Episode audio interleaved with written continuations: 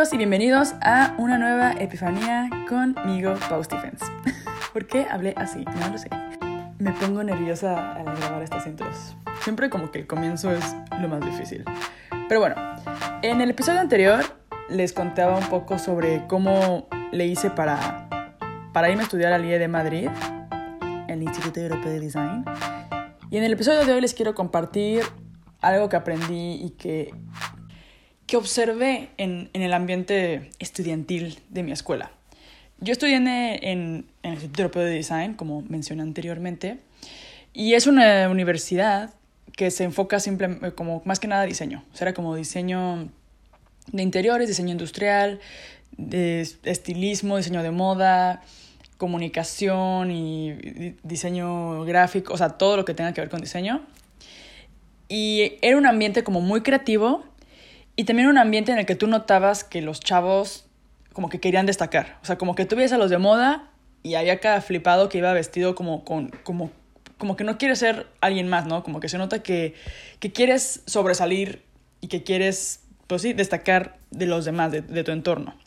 A mí esto me encantaba porque me inspiraba. O sea, yo llegaba a mi escuela y, y pues veíamos a los de moda haciendo cosas locas, o de repente ves a los de interiores o a los de gráfico, y, y como que esto de alguna manera te inspiraba. Pero algo que noté así como muy, muy, muy cañón y que siento que falta en México, o por lo menos yo lo sentí cuando estuve dando clases, era como que mis compañeros eran, éramos como competitivos. No sé si competitivo sea la palabra correcta, pero como una competencia sana, ¿no? Era como un... Siempre había alguien que quería como que destacar y sobresalir y como que la idea de no conformarte con entregar algo súper básico, sino como que pues ser el mejor de la clase. Puedo decir que yo no solo aprendí mucho como de mi escuela y de obviamente estar en un entorno, pues en un país este, europeo y de, de estar en una escuela de diseño y que tiene actividades como muchas y proyectos, sino que también aprendí muchísimo de mis compañeros. Recuerdo que en mi escuela era como que normalmente trabajábamos por proyecto, entonces nos dejaban como que un proyecto y el gran final era como la presentación final. Entonces era como que todo un proceso como del concepto, investigación, sketch y finalmente la presentación final. Para la presentación final normalmente podías hacer un render o un prototipo. Y yo siempre optaba por hacer prototipo, ¿no? Como ya se imaginarán, como que me gustaba la idea de trabajar con mis manos y todo. Y yo recuerdo que había, había una vitrina que era como la vitrina de los mejores maquetas o así, como que era una sección donde si el prototipo estaba chido, la escuela como que te pedía si se lo podían quedar y lo exhibían durante un año así en las vitrinas como de prototipos. Y yo creo que yo quería estar en esa maldita vitrina, o sea, yo era como de, mi prototipo va a pertenecer a ese lugar. Esa fue como una de mis grandes misiones durante mi carrera. Ya les contaré si salió o no.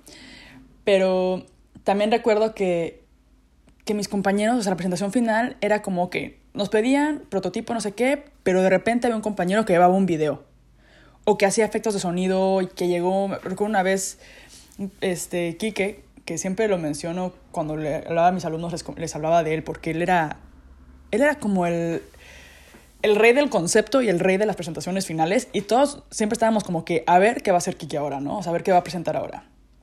Y estaba chido, a mí me gustaba mucho ese ambiente como de, ok, ya viene la presentación final, ¿qué vas a hacer tú? ¿Cómo vas? ¿Qué estás presentando?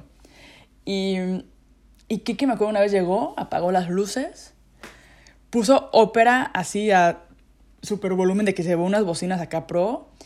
Puso unos videos que de repente se ven como símbolos así de que la suástica, la cruz, eh, o sea, era como de que, what the o sea, entonces tú estabas ahí escuchando y sentías como la vibra esta como de la ópera y así, y me hizo sentir algo más que, en ese momento lo odié, o sea, obviamente fue como de, damn it, yo solamente traigo un video normal de toda la vida, unas entrevistas que hice, pero él se montó una presentación súper chida. Y él era de esos, me acuerdo que siempre que presentaba algo, como que siempre añadía algo más, un video o una historia, o sus conceptos siempre eran como súper bonitos, de que de repente sentías como nostalgia o te hacía sentir cosas, ¿sabes? Y yo recuerdo que cuando yo daba clases echaba de menos esto, como que yo siempre pedía, no sé, el proyecto y a veces, por ejemplo, ponía de que, pone que le ponía un 7 o un 8 me decían, pero ¿por qué? Me reclamaban, ¿no? Que por qué les ponía un 8 y por qué. Le decía, bueno, porque pues está bien tu proyecto, sí cumpliste con todo, pero faltó ese no sé qué, qué, qué sé yo, ¿no? O sea, como que yo no lo expondría, yo no lo vendería, yo no lo compraría. O sea, tu proyecto sí, me trajiste el PDF, me trajiste una maqueta, pero ya, o sea, como que sentía que los chavos nada más lo hacían como por cumplir y no yo no sentía como esa sed o esa como como esa pasión como de quiero hacer más y quiero llegar a más y quiero entregar más y voy a, impactar y voy a ser el más chingón de mi clase, ¿sabes? Y quiero que esto se lo lleven a exhibir a tal lado porque se lo súper bueno y, y fue lo mejor. Como que siento que tienes que ser en la vida y, o sea, la escuela es como el primer paso, pero obviamente si estás en un trabajo, estás haciendo prácticas, dar el 150%, o sea, no conformarte solo con, con lo que te piden, sino que dar más, ser proactivo, ¿no? Yo, yo echo de menos y echaba de menos eso de repente como en, en, en, algunos chavos, no voy a decir que todos, pero algunos chavos que, que, están estudiando esta carrera y cualquier, es que en cualquier cosa que hagas en la vida.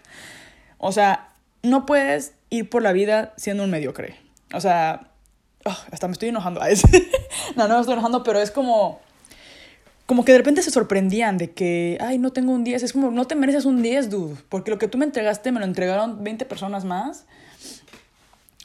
Y, y cualquiera lo puede hacer al final. O sea, como que cumplir, pues sí, cualquiera. Pero al final, cuando quieres que te contraten, si traes el proyecto más básico del mundo, pues no, no, no, no. O sea, no, no te vamos a contratar o no. O sea, el mundo real es difícil. Yo te puedo poner tu 10, si quieres. Te lo regalo. Al fin y al cabo, pues aquí yo qué. O sea, me da igual. Pero el hecho de que el futuro del mañana como que tenga esa mentalidad como de, ah, ya cumplí, ya ponme mi 10, me lo merezco, como que, no sé. Pero bueno, volviendo a, volviendo a, a, un lugar más feliz. Esa era, el, eh, recuerdo que, que sí, o sea, eran las presentaciones en la escuela, entonces siempre intentábamos destacar, ¿no? Recuerdo que una vez eh, nos pidieron hacer una cafetera era como rediseñar la Vialetti, la Espresso.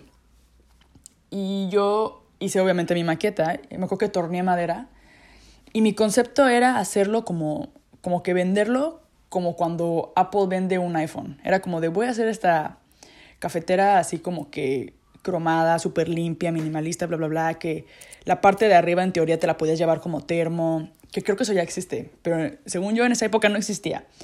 Pues era como una expreso que la parte de arriba la podías desconectar, ponías como una especie de tapón y eso ya te lo llevabas como, como tu termo. Esto era como un dos en uno.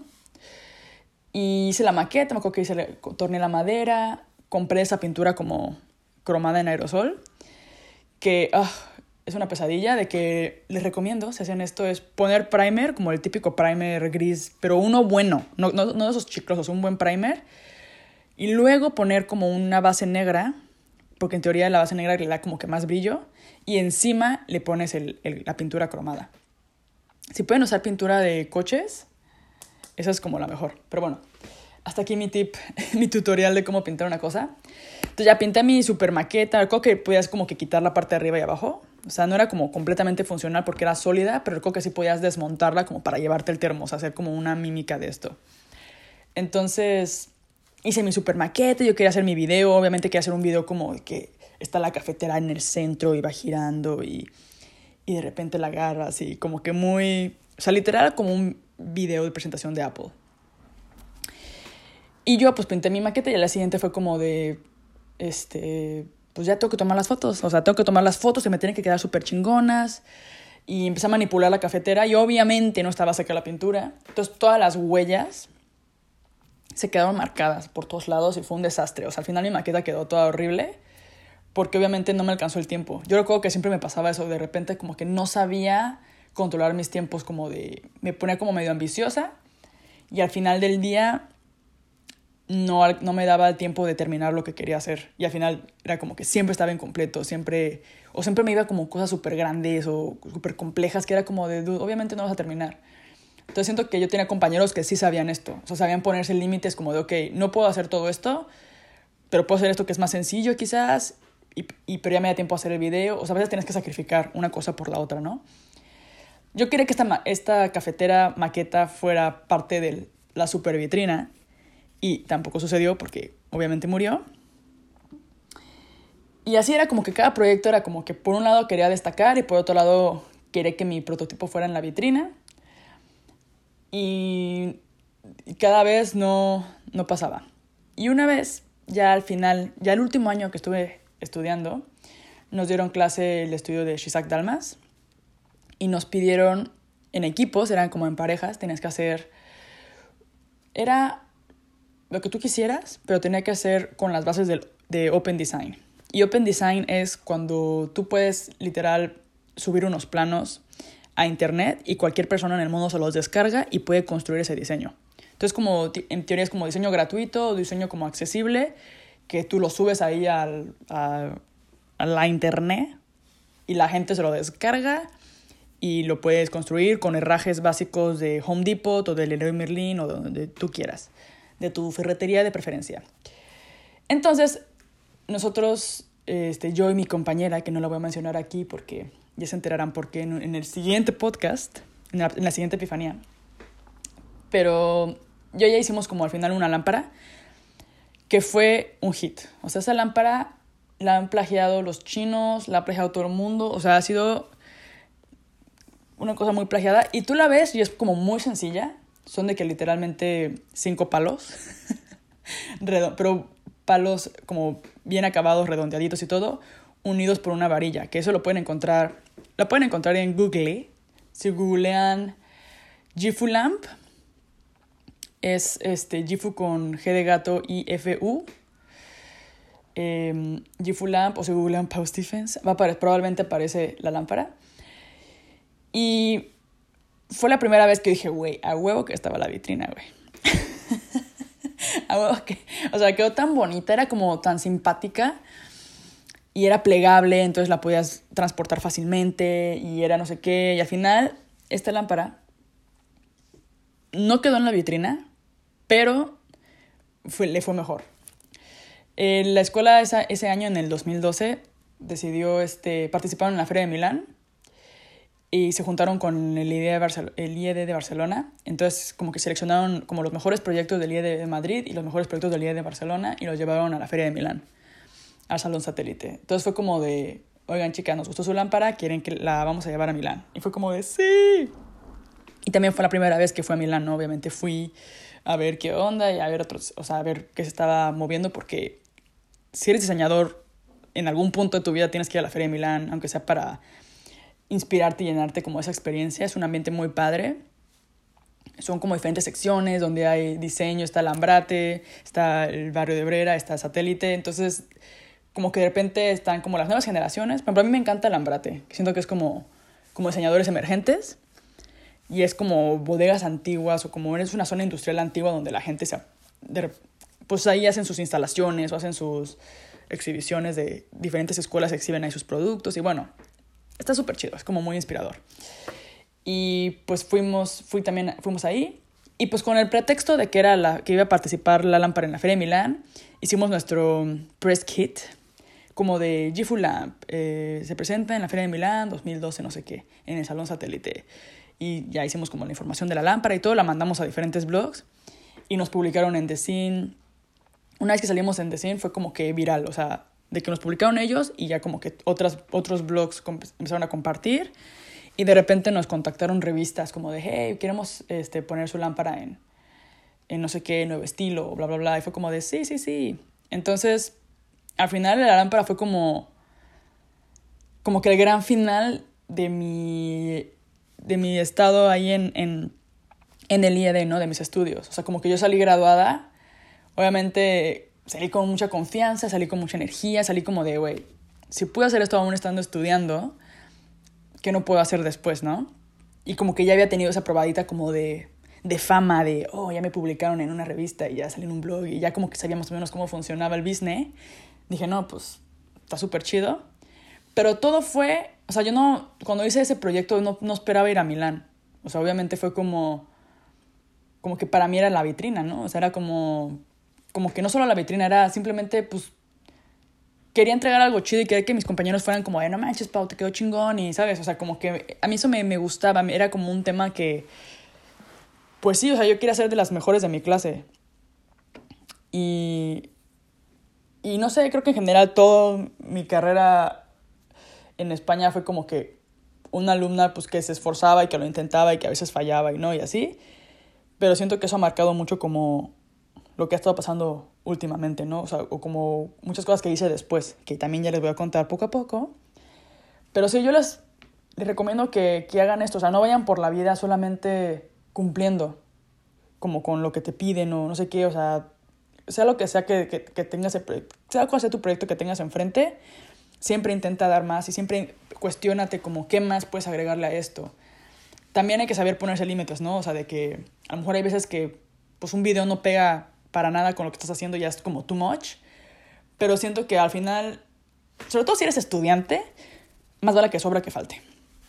Entonces, ese es mi tip para, o es algo que yo he aprendido y que intento aplicar a mi vida este, constantemente. Y es eso, como que intentar siempre dar el 120%, 150%, el 200%. Y creo que ya muchachos, creo que esa es la gran epifanía de hoy. A ir por, por más. Cuéntenme si han tenido alguna experiencia parecida, cómo es en su... Si están estudiando, cómo es en su escuela, si no están estudiando, cómo es en su vida o en su trabajo, si sienten como que les falta esta vibra, si les gustaría estar en un ambiente más así. Cuéntanos pues sí, cuéntame qué piensas de esto. Y nada, para todo lo demás, arroba paupaucast en Instagram. Ahí pueden mandarme sus comentarios o en el SoundCloud también los leo. Este, y si les gustó también compártanlo, pónganos un nice review, pónganos unas 5 estrellitas, no sean así y ya. Adiós amigos, chao.